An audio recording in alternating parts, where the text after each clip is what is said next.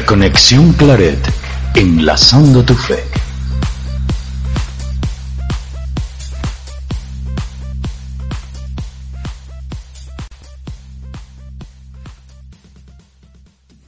Muy buenas noches a todos. Eh, saludamos a aquellos que nos siguen. Estamos en la emisión 96 de su programa Reconexión Claret, enlazando tu fe.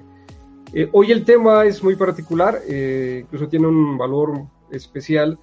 Lo hemos titulado Detrás del coronavirus, del coronavirus-19, del COVID-19, una historia que contar.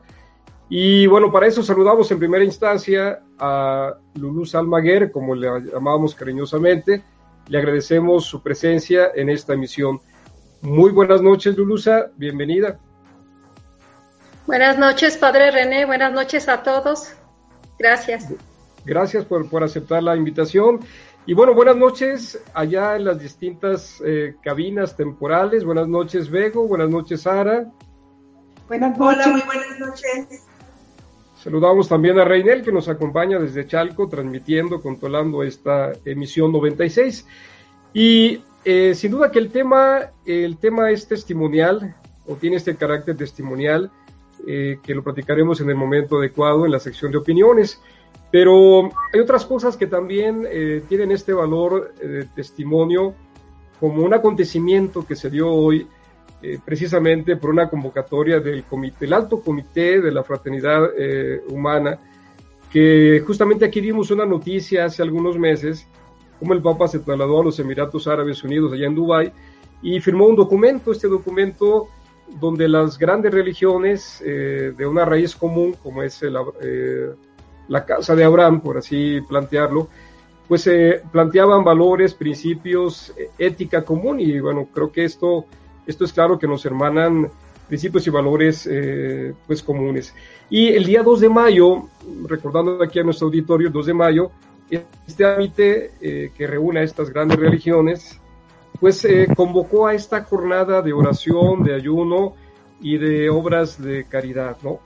El Papa aceptó inmediatamente y la iglesia se hizo presente desde la misa en hora de Roma en Santa Marta por la mañana para precisamente rogar para que la pandemia termine y para que al término de esta pandemia, este, este acontecimiento inédito que nos ha simbrado por dentro y por fuera, pues deje para la humanidad y para todas las religiones, no todas las confesiones, pues una gran enseñanza.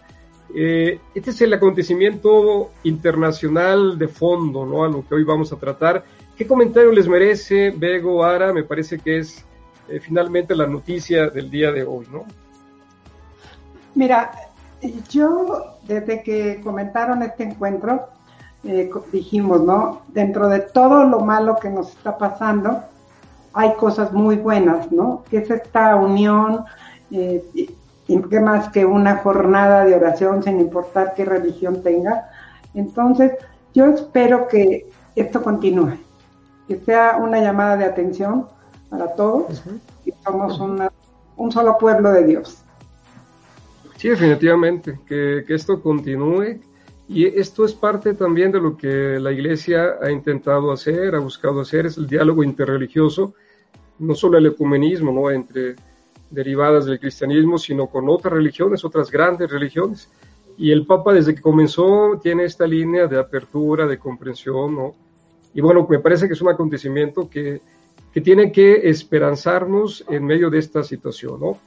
Y, y, bueno, también la Iglesia en México se unió. De hecho, a las 7 de la noche terminaban eh, la Arquidiócesis de México a través del toque de las campanas, que ha significado ahora para nosotros en esta pandemia un toque de esperanza, ¿no? Es como, como el toque de la esperanza en medio de lo que vivimos.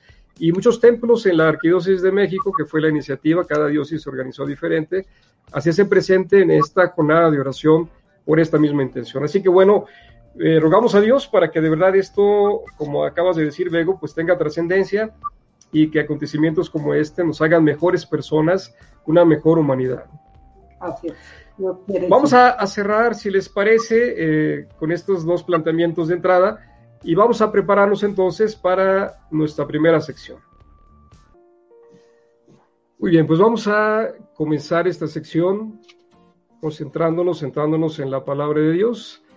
Eh, estamos ya tomando el Evangelio del sexto domingo del tiempo pascual.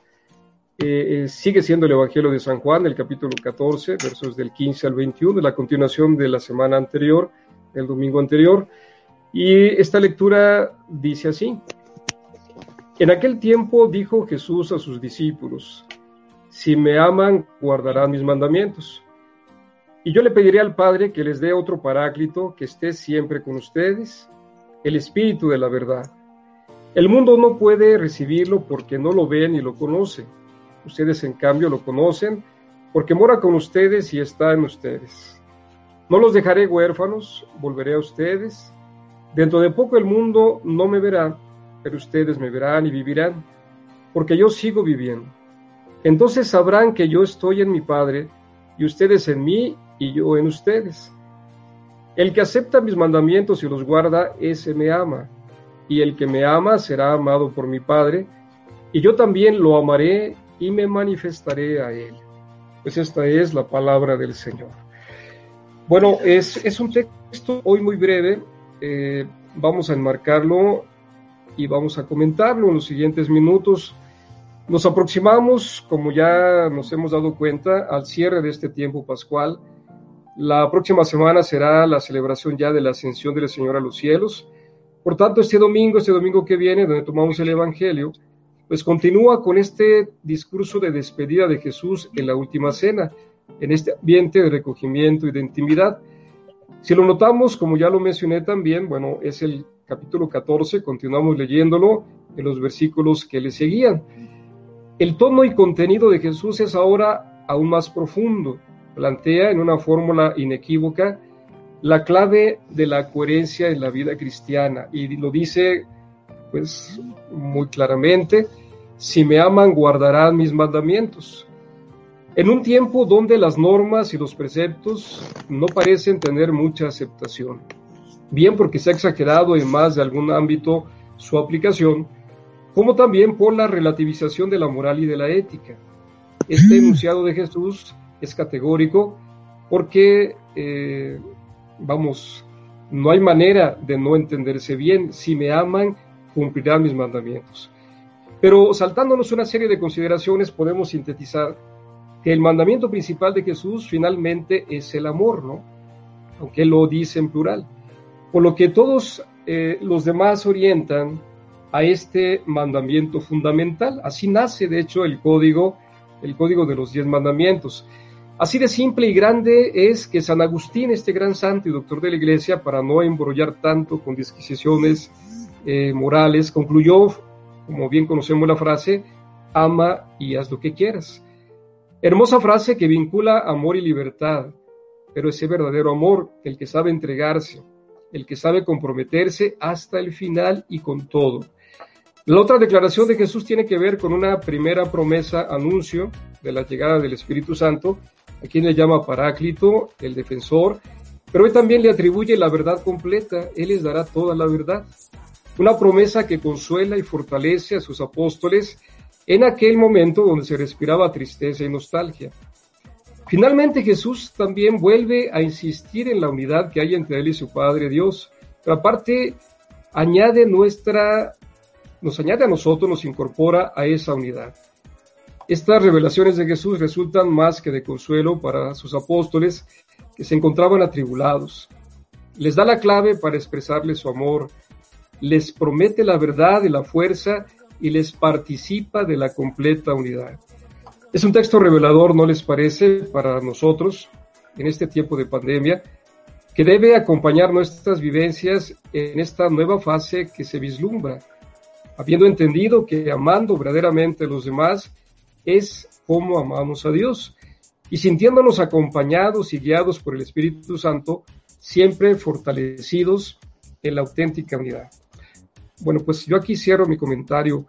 Eh, si alguien de Goara o la misma Lulu quisiera decir algo, ¿alguien quiere hacer algún comentario que complete lo escuchado? Decir, perdón, ya lo activé. Tú acabas de decir que el amor mueve muchas cosas. Yo creo que ahorita y hemos dicho que hay cosas horribles, pero también están saliendo cosas muy buenas. Eh, yo veo, el otro día oía un comentario que decían, ver en cada persona el rostro de Cristo. Y también decían, Cristo no está allá, Cristo está recorriendo todas las calles del mundo, viendo a todos los que sufren. Entonces, eso nos tiene que dar ánimo. Él está, Él está aquí con nosotros. Sí, definitivamente. ¿Quieres comentar algo también, Ara? Pues sí, realmente este, en, todo el, en todo el mundo están viéndose muchas situaciones de ayuda y este y realmente podemos ayudar de mil maneras, ¿no? Desde dar un poco de dinero que tengamos, un poco de despensa, una palabra de aliento, un acompañamiento, de mil maneras, porque Dios está con nosotros y debemos de, llevarlo a los hermanos que así lo requieran y lo necesiten, ¿no? Pues sí, definitivamente el texto se acomoda a lo que comentábamos al inicio del programa. Eh, finalmente, la venida de Jesús, su presencia, tiene que dejarnos eh, esta encomienda, ¿no? Y tenemos que sentirnos fortalecidos, eh, impulsados para que pues todo trascienda, ¿no? No estamos solos, Él está con nosotros y su Espíritu nos acompaña y viene un tiempo nuevo, ¿no? Como también llegó cuando Jesús subía eh, a los cielos y venía la etapa esta de la iglesia. Bueno, gracias Vego, gracias Sara. Vamos a cerrar aquí nuestros comentarios. Nos disponemos para la siguiente sección. A ver si se puede conectar porque se desconectó desde hace un rato. Ya, ya está. Desactivado el micrófono. ¿Cómo les va? Buenas noches. Pues ya estamos en el programa 96. Y pues, como no podemos alejarnos de lo que sucede mañana, día 15 de mayo, es Día del Maestro. Y busqué algo que, estuviera relacionado con el COVID y el Día del Maestro. Eh, este es un extracto de un artículo que escribió Elisa Guerra y que tituló Padres y Maestros en la Pandemia. ¿Quién gana? La pandemia nos recordó que la familia en general y los padres en particular son los primeros y más influyentes educadores de sus propios hijos. Sin embargo, la vida moderna propició que los padres delegaran una buena parte de la educación de sus hijos en las escuelas. Veces, sin darnos cuenta, que los maestros arrebatáramos de los padres la confianza en sus propias habilidades como educadores.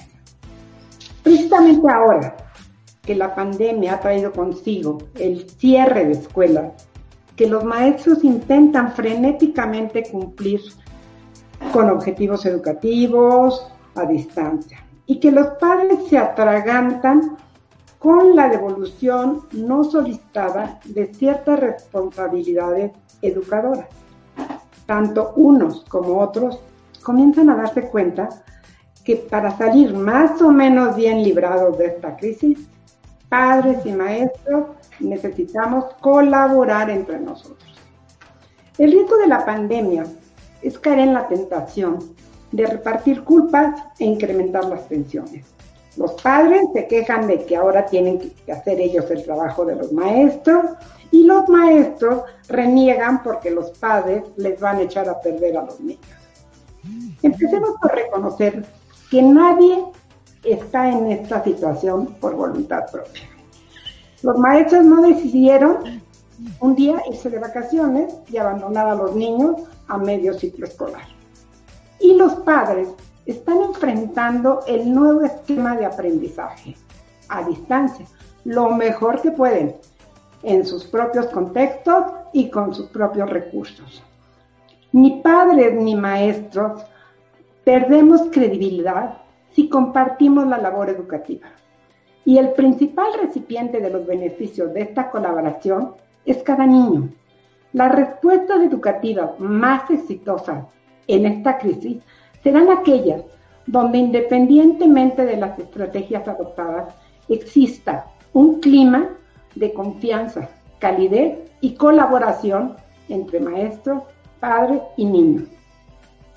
así como los maestros deben ser considerados por las autoridades educativas en el diseño e implementación de soluciones para el aprendizaje a distancia, los padres de familia también deberían ser considerados por los maestros para la retroalimentación y refinamiento de las estrategias aplicadas.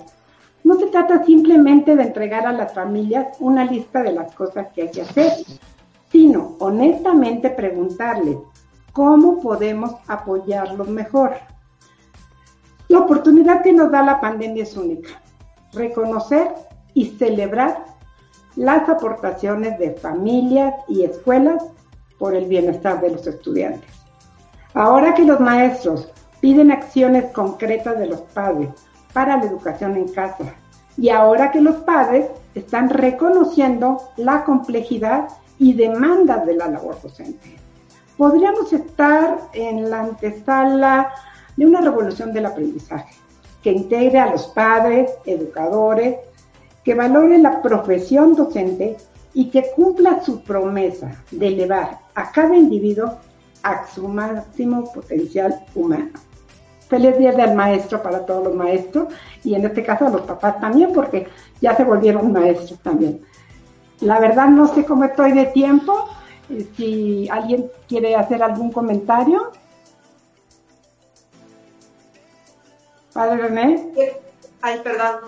Creo que es muy importante la labor que, que, están, que hacen los maestros y sí, ciertamente ahorita está reconociendo uno todo lo que tienen que hacer ustedes. Yo tengo a mi nieto a chiquito y está con su clase virtual y sí, de repente es, es complejo, es complejo, pero este, pues es algo que tenemos que aprender, ¿no? De alguna manera.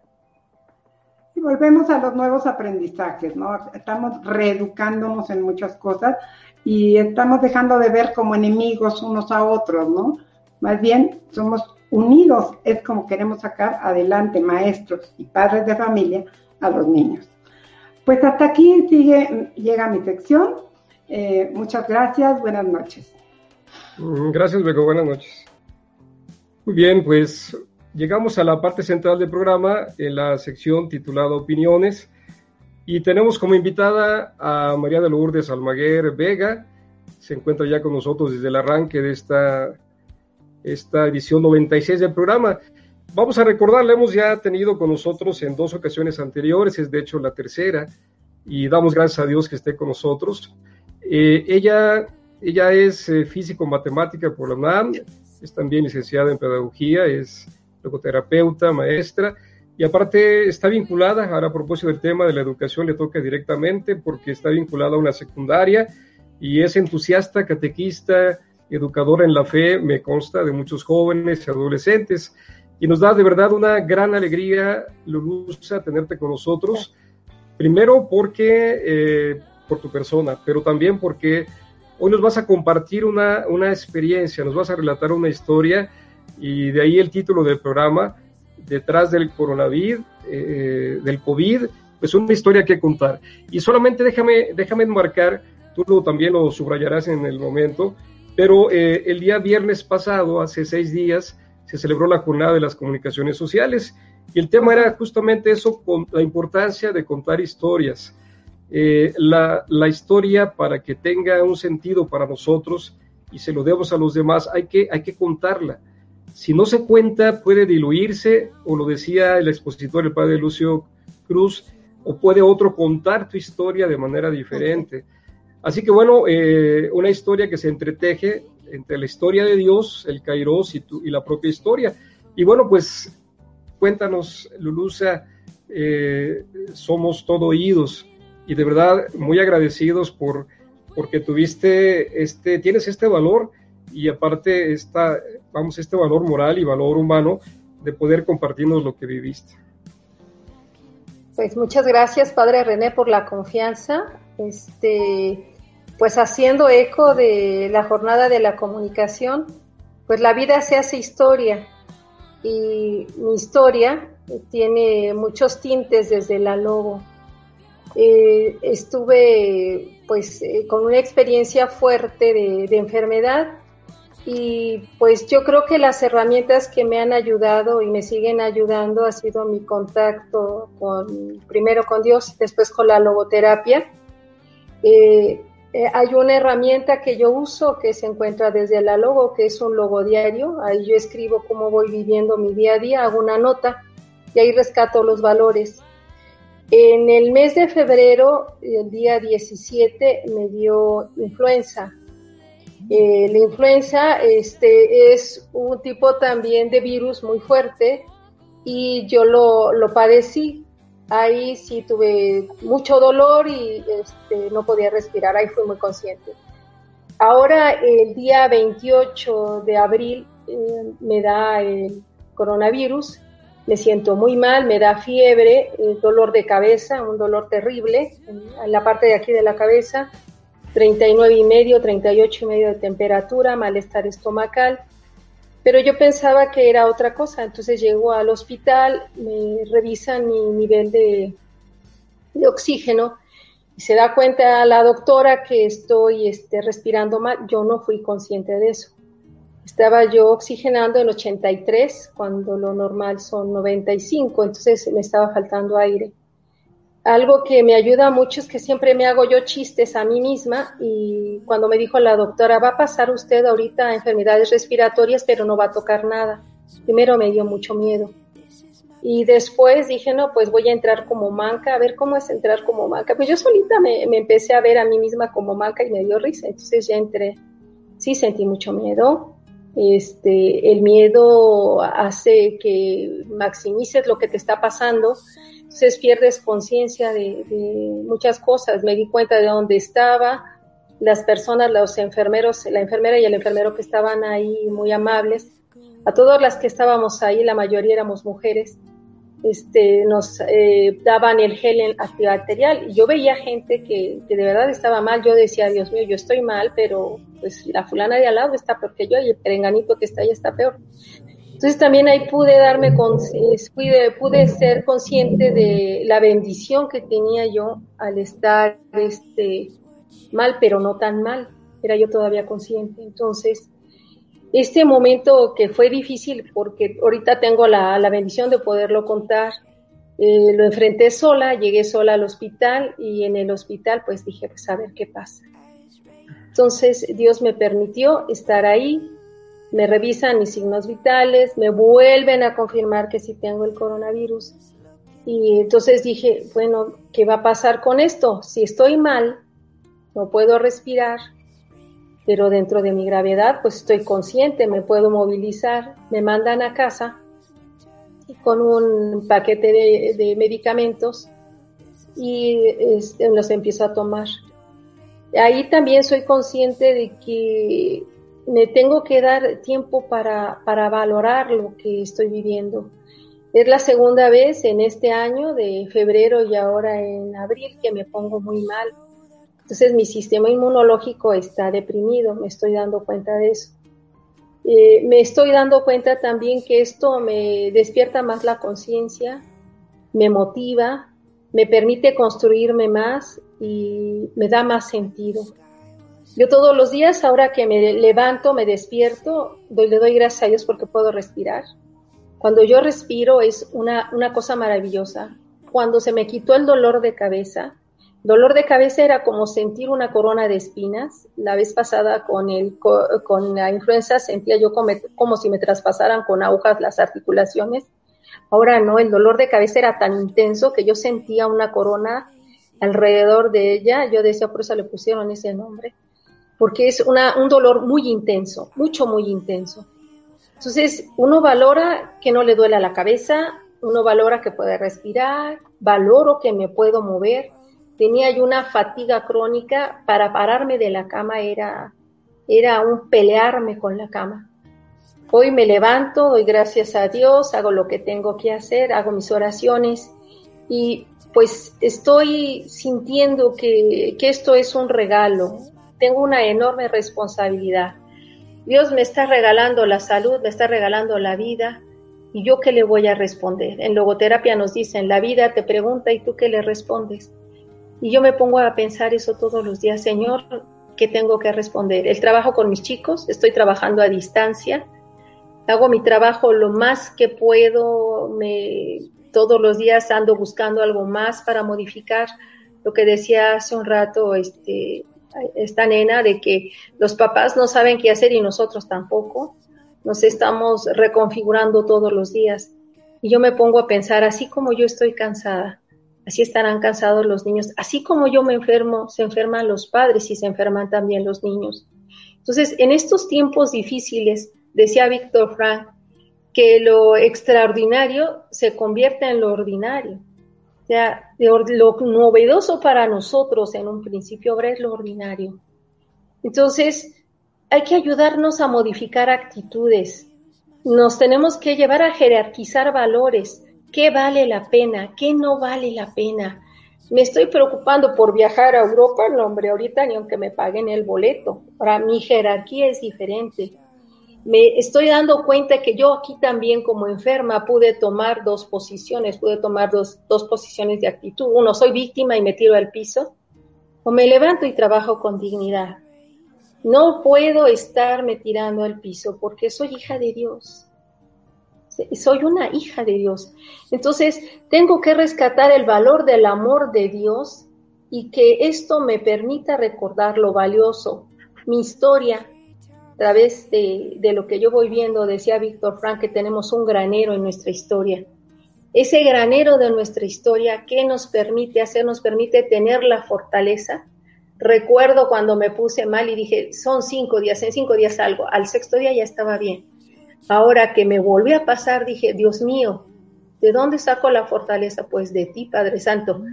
Y vamos y seguimos adelante. Entonces, la logoterapia nos ha permitido eso, nos ha permitido continuar adelante y la fe. Y sí es cierto, yo estoy transmitiendo mi historia, porque si yo me la callo, puede llegar otra persona y decir lo que te pasó no es cierto. ¿Cómo alguien le puede dar primero influenza y luego le da COVID?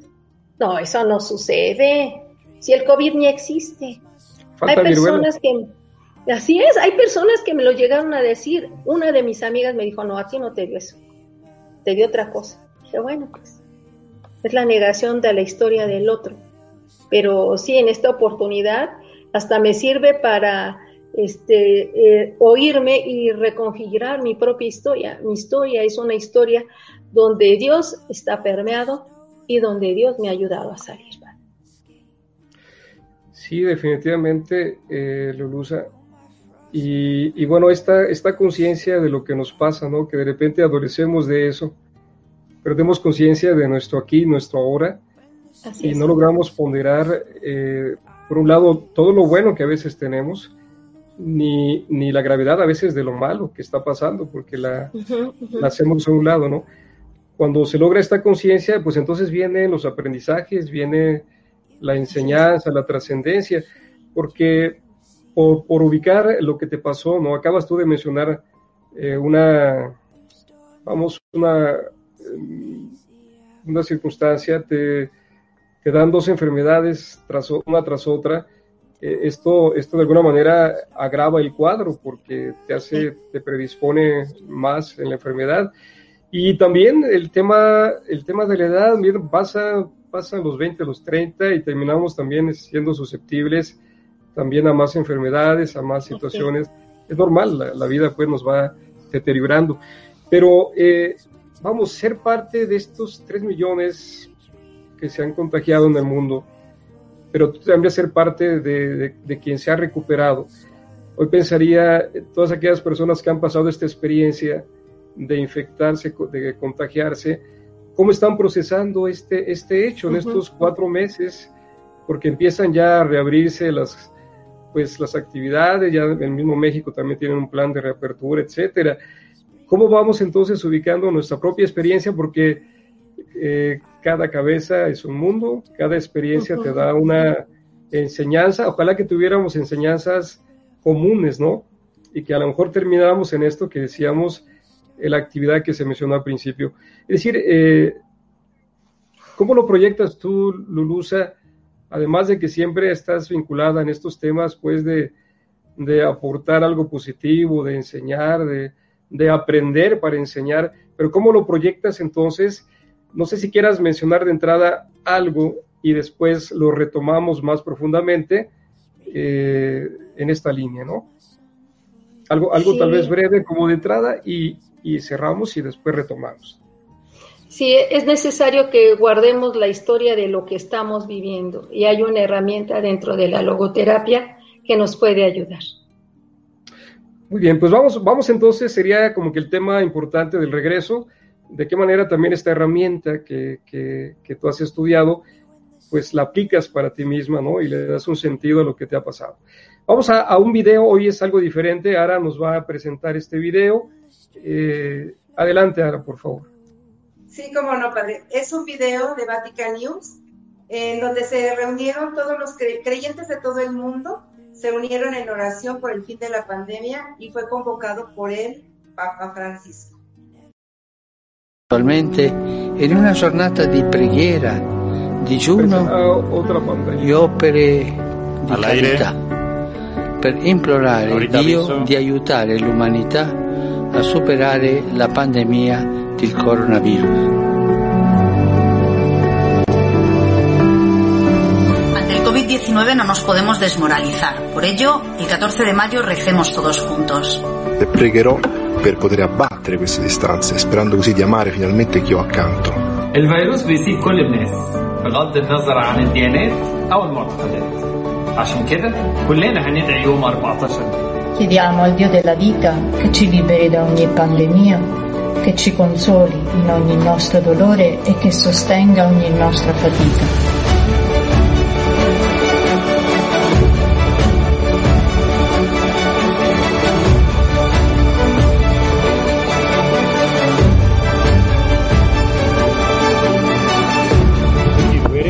kuitira kuitira kuti variko kune vapfumi kana vatsvene kune vatatu ngatibatsanei musi wa14 tina matotoso Koronavirüsü iyi, kötü, zengin, fakir, hiç kimseyi ayırt etmeden zarar vermeye devam ediyor. Biz birlikte daha güçlüyüz. Bu yüzden dünyaca 14 Mayıs'ta da dua ediyoruz. Il 14 maggio preghiamo tutti insieme per sentirci chiesa, famiglia e sconfiggeremo la pandemia. E dai. Também nós jovens possamos renovar a esperança. Por isso, neste dia 14, rezemos juntos pelo fim da pandemia e busquemos ser sinal de Cristo ressuscitado àqueles que sofrem diretamente com a Covid.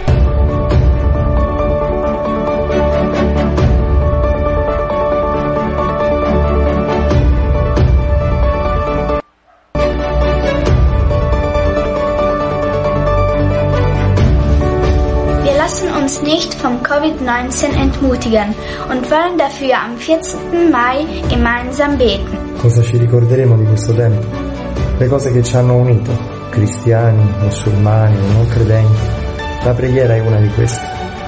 Alors prions ensemble ce 14 mai avec courage et confiance pour demander la fin de cette pandémie. El 14 de mayo tenemos que rezar todos juntos. Preghiamo con fede tutti insieme. La preghiera è la nostra arma migliore contro il virus.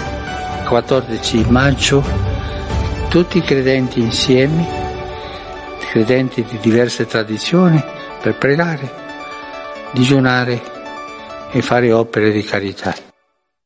Muy bien, retomamos nuestra señal. Eh, pareciera pues que nos dimos un tiempo para reflexionar en este hermoso video y un interpelante video que en tres minutos nos refleja pues este de lo que está lleno el corazón humano, ¿no? Distintas lenguas, distintos credos, tradiciones, religiones, pero que todos coincidimos en lo mismo y de verdad haber aprendido de esta experiencia que justamente como nos lo está compartiendo Lulusa, pues nos ha tocado lo más profundo en distintos sentidos y definitivamente tiene que trascender de alguna manera. Así que bueno, retomamos aquí eh, con esta pues conmovedora plática con Luluz Almaguer. Eh, estábamos justamente en esta parte donde empezabas a relacionar, Luluz, aquello que te ha ocupado en los estudios de la logoterapia y, y, cómo aplicarla pues a tu propia experiencia, ¿no? A esta vivencia pues que te ha sacudido por dentro, ¿no? Así es, padre. Hay una herramienta que se utiliza dentro de la logoterapia que se llama el logo diario. Siempre en la adolescencia o regularmente en la adolescencia se lleva un diario. Aquí en el logo diario se nos pide que tengamos un cuadernito especial. Yo tengo mi logo diario, es una libreta especial, no es igual que los cuadernos con los que trabajo. Y ahí cuento mi vida y rescato los valores que día con día voy viviendo Aquí, por ejemplo, rescato los valores de experiencia, por ejemplo, ver un amanecer, una puesta del sol, oír música, de creación, pues pintar, hacer un dibujo, y de actitud, de compasión, de valentía, de sentido del humor. Hace un momento yo decía que yo rescato mucho mi sentido del humor, yo me cuento chistes a mí misma de mí. Entonces eso me risa y hace que la vida la pase más ligera. Cuando algo nos entristece o hay algo inevitable, pues los valores de actitud nos pueden rescatar.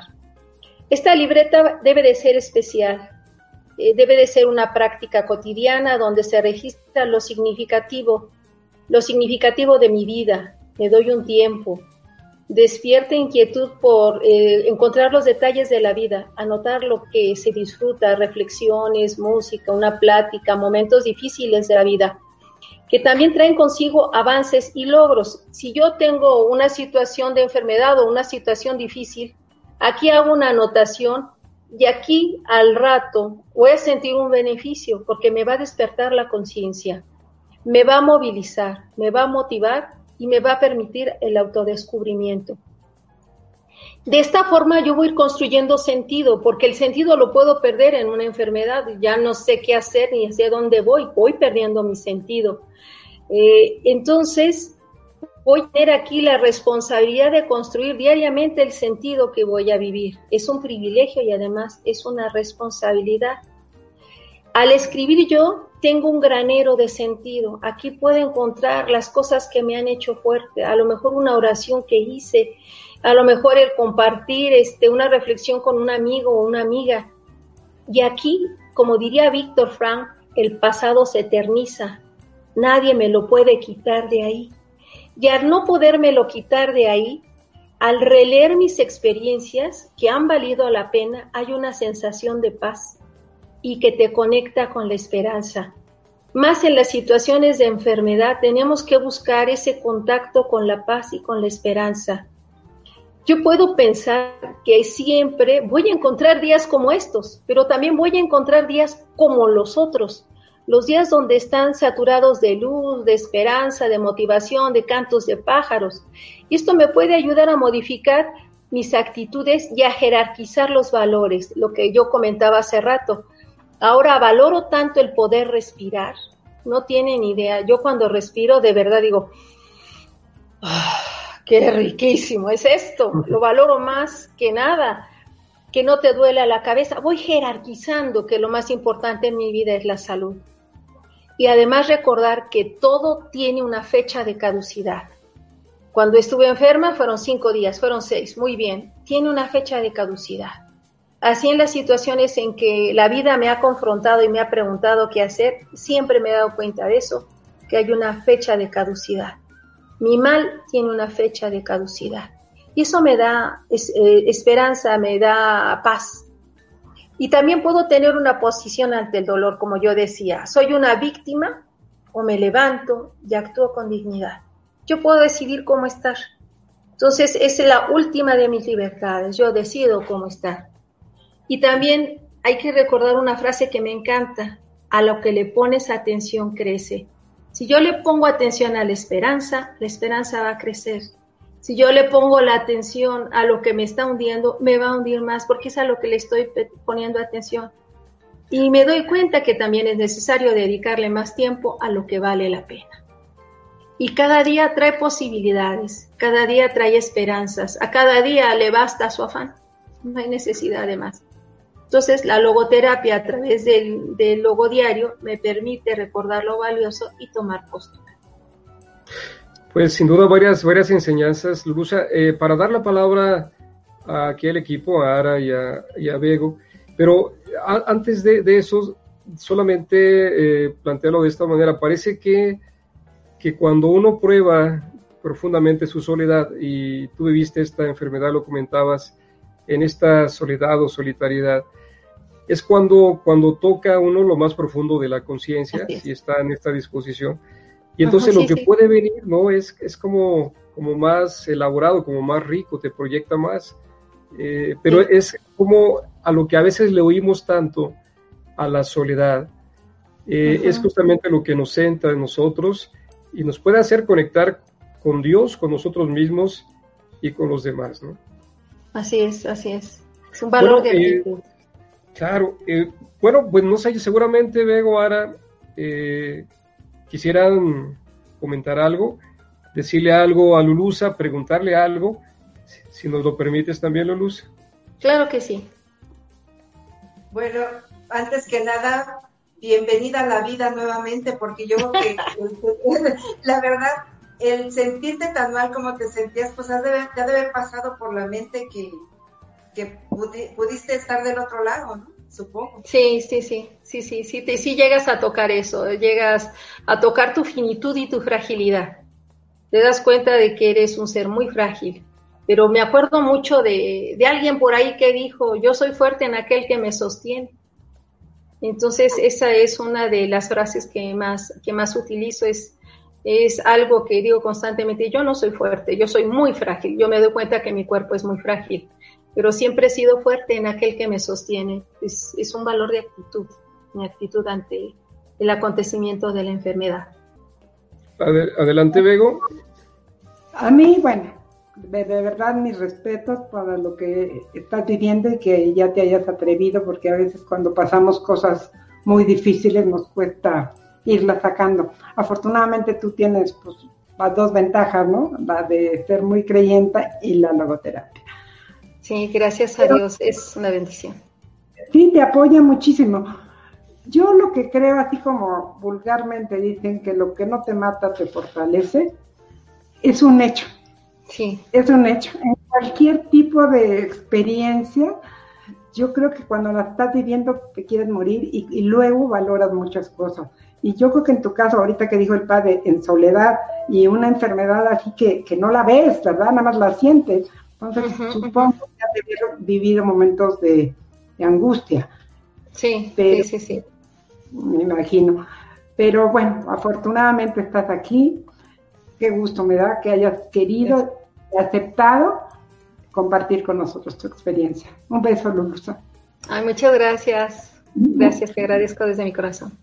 Eh, tal vez, mira, eh, en este tiempo que nos queda, no, no, no lo sé, eh, han surgido también por ahí iniciativas de, apoyo emocional, apoyo espiritual, etcétera, etcétera, porque, porque justamente cuando se comparte lo que se vive y cuando hay alguien que, puede guiar un cierto proceso, pues surgen cosas más elaboradas, surgen enseñanzas, se puede proyectar lo vivido.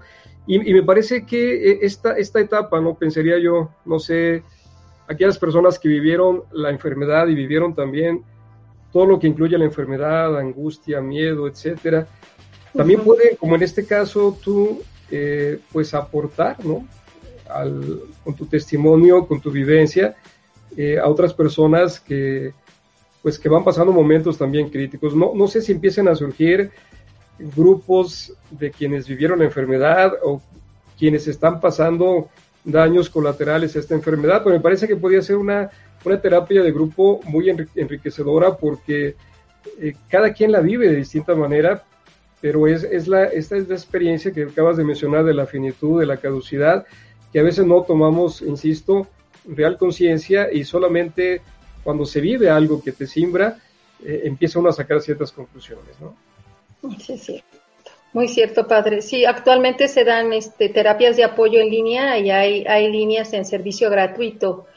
Y nosotros ahorita estamos ayudando en algunos hospitales COVID, por ejemplo, en el centro de cardiología y en los diferentes hospitales donde piden apoyo. Ya ve que estoy en un grupo en Viveca, entonces, en Viveca damos apoyo y damos contención a médicos, enfermeras y algunos pacientes, porque sí, es muy fuerte, es muy, muy trágico ver que tus compañeros alrededor de ti están cayendo muertos.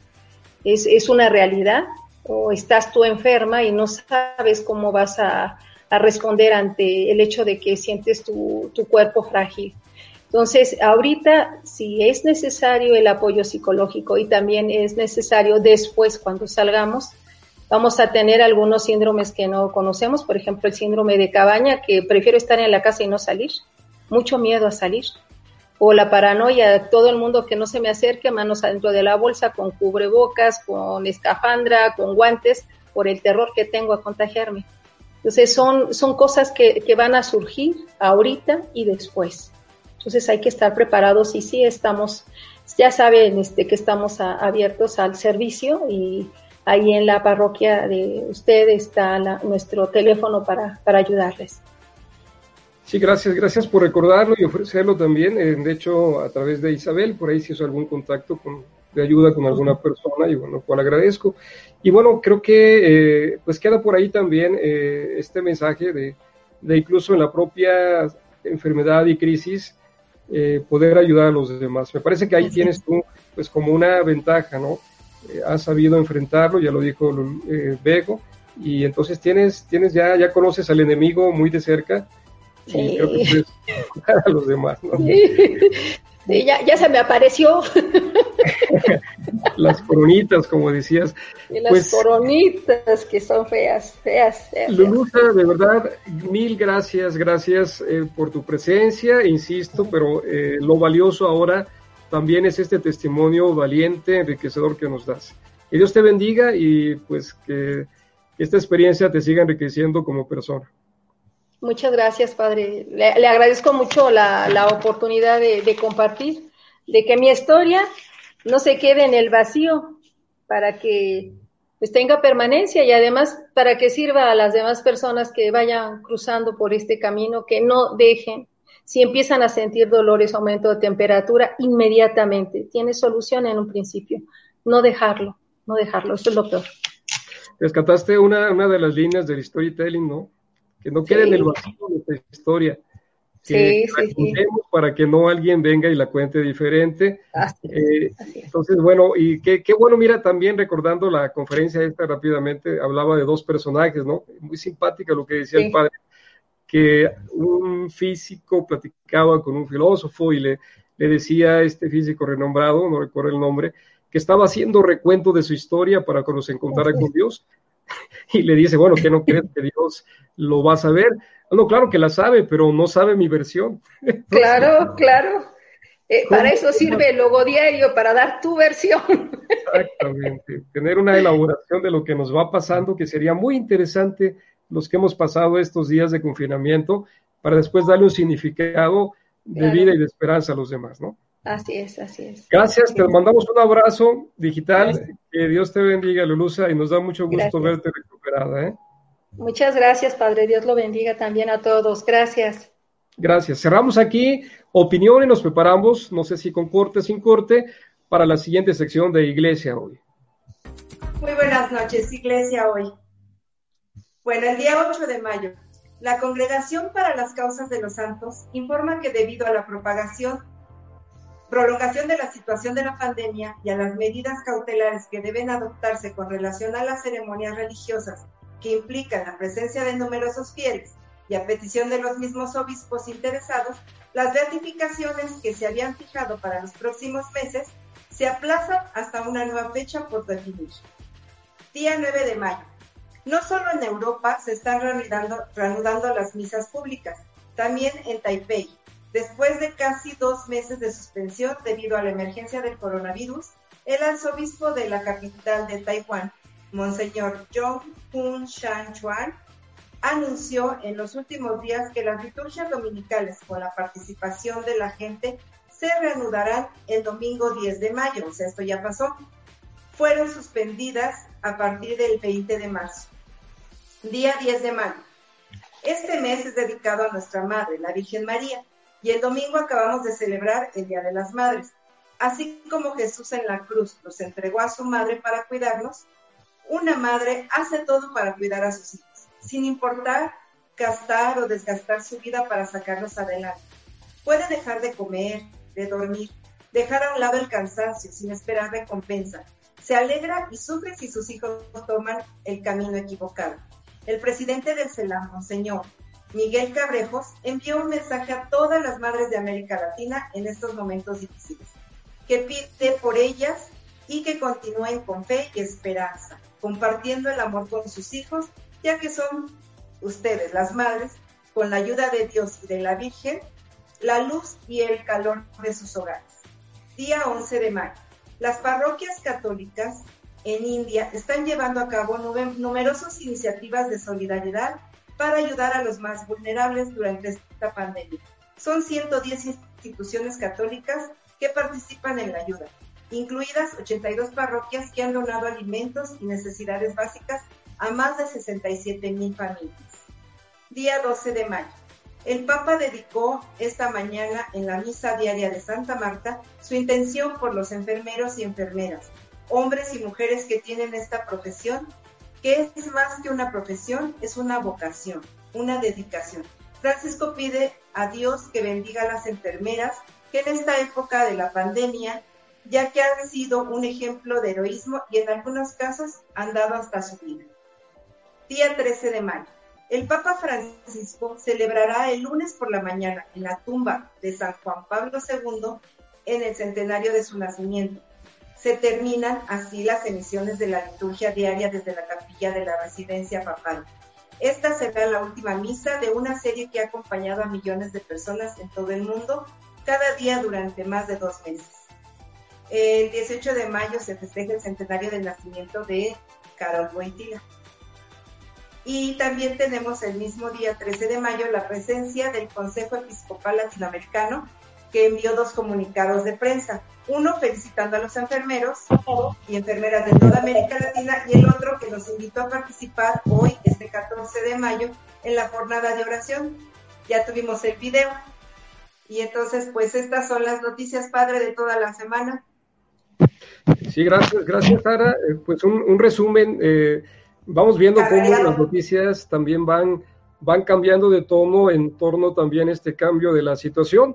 Y ahora eh, ya no es solamente el tema del coronavirus, eh, aparecen otras noticias también esperanzadoras. Este tema de la oración en torno a la tumba de Juan Pablo II me parece que le da un toque diferente, además de, de los ecos de esta jornada, ¿no? A nivel latinoamericano, a nivel eh, de, la, bueno, de México, de, la, de los obispos en México, y, bueno, pues eh, hay, otras, hay otros datos que comentar.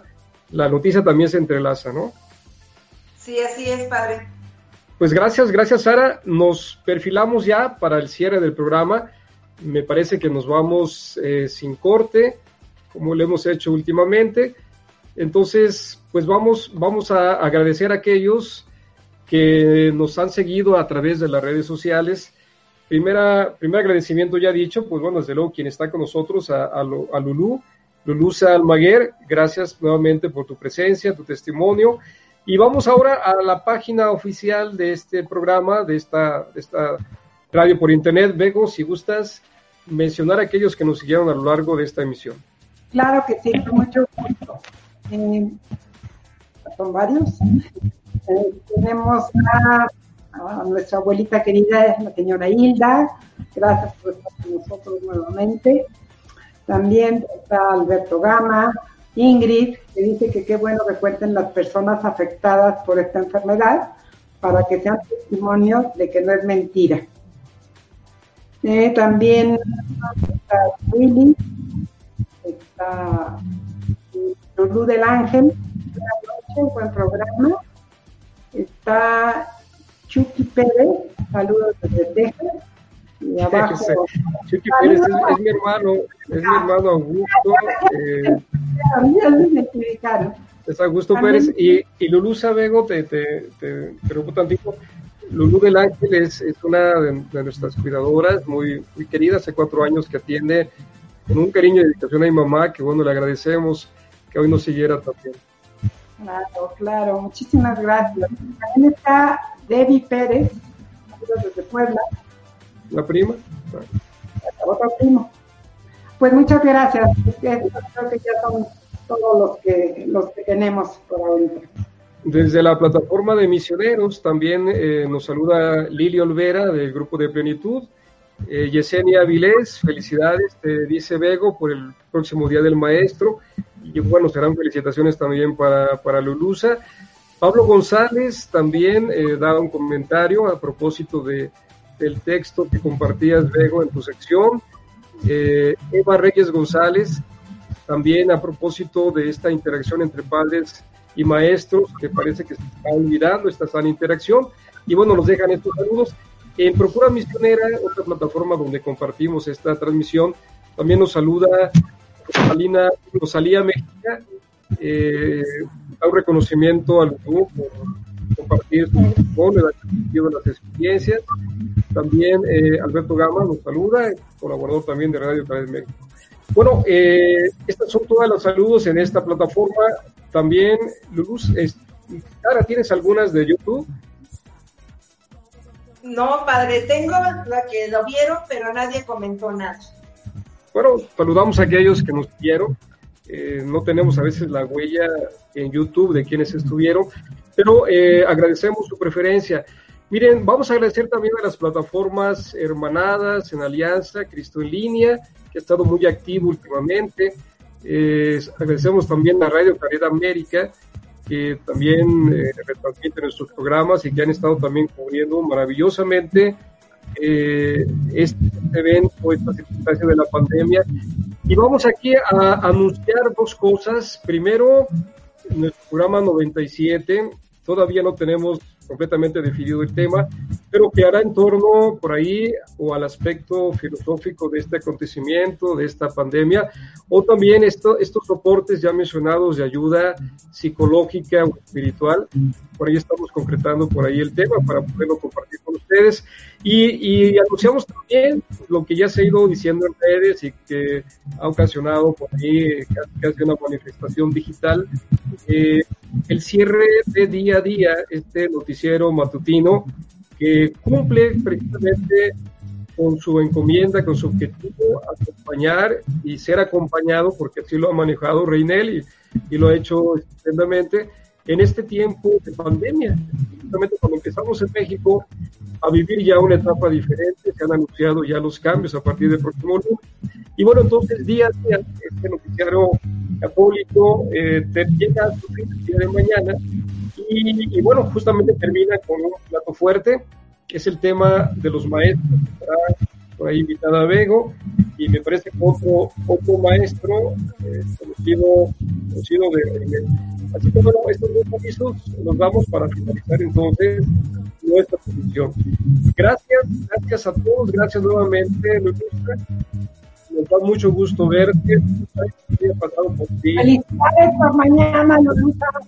Ah, muchas gracias. Felicidades. Felicidades, gracias por estar. Gracias, gracias, a todos. gracias, gracias, gracias. Buenas noches, gracias. gracias. Que Dios cuídate, cuídate, Lulu. Sí, sí, sí, me cuido. Estoy bien cuidadita, no salgo. gracias, adiós. Gracias a ti, hasta luego. Hasta luego, padre.